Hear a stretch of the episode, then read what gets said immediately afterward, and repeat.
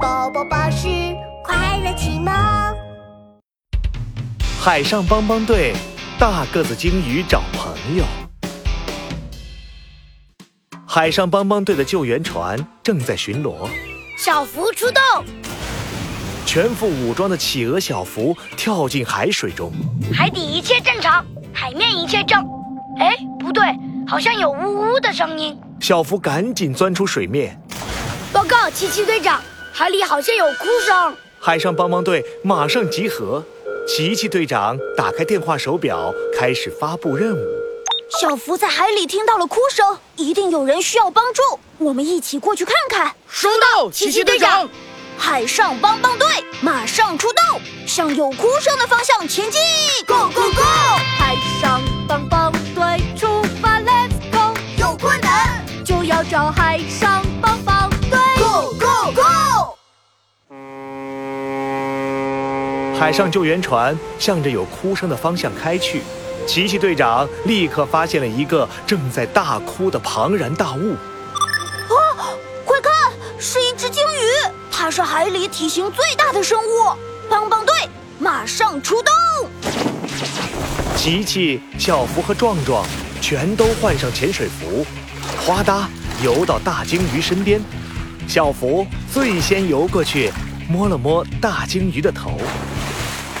你怎么了，大个子？为什么哭得这么伤心啊？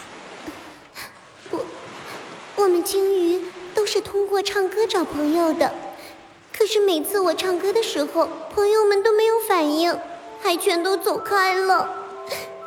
哼，哼，一定是因为我唱歌太难听了。唱歌呀，小福，我可是海上歌王，我教你。说着，小福放开嗓子唱起了歌。找呀找呀找朋友，找到一个好朋友。来，大个子鲸鱼，你跟我唱一遍。找呀找呀找朋友，找到一个好朋友。哇，真好听，比我唱的好多了。对呀、对呀、大鲸鱼，原来你唱歌这么好听啊！真的吗？ 可是为什么我唱歌的时候，朋友们都默默走开了呢？琪琪队长摸着蓝色领结思考了一下，冷静冷静，这一定有别的原因。哎，有了！琪琪赶紧打开智能手表，安排任务。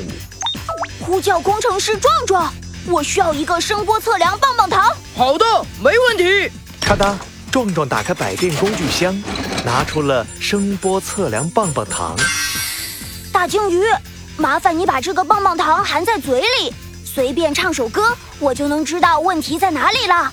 大鲸鱼把声波测量棒棒糖含在嘴里，唱起了歌。琪琪队长看着仪器上的指数，发现了什么？我知道了，大个子鲸鱼不是你唱歌不好听，是因为你发出的声波频率和其他鲸鱼不一样，所以你唱歌的时候，朋友们听不到，他们没法和你交流，才会走开的。可是我想找到朋友，我希望朋友们能听到我的歌声。这时，小福想到了一个办法。简单，我们把大个子的声波频率变得和其他鲸鱼一样，它的朋友们就可以听到它的歌声了。这样，大个子鲸鱼不就能交到朋友了吗？嗯，那样大个子鲸鱼要带上复杂的变声器，这会让它很辛苦的。哎这时，琪琪队长手里的声波测量仪又亮了起来。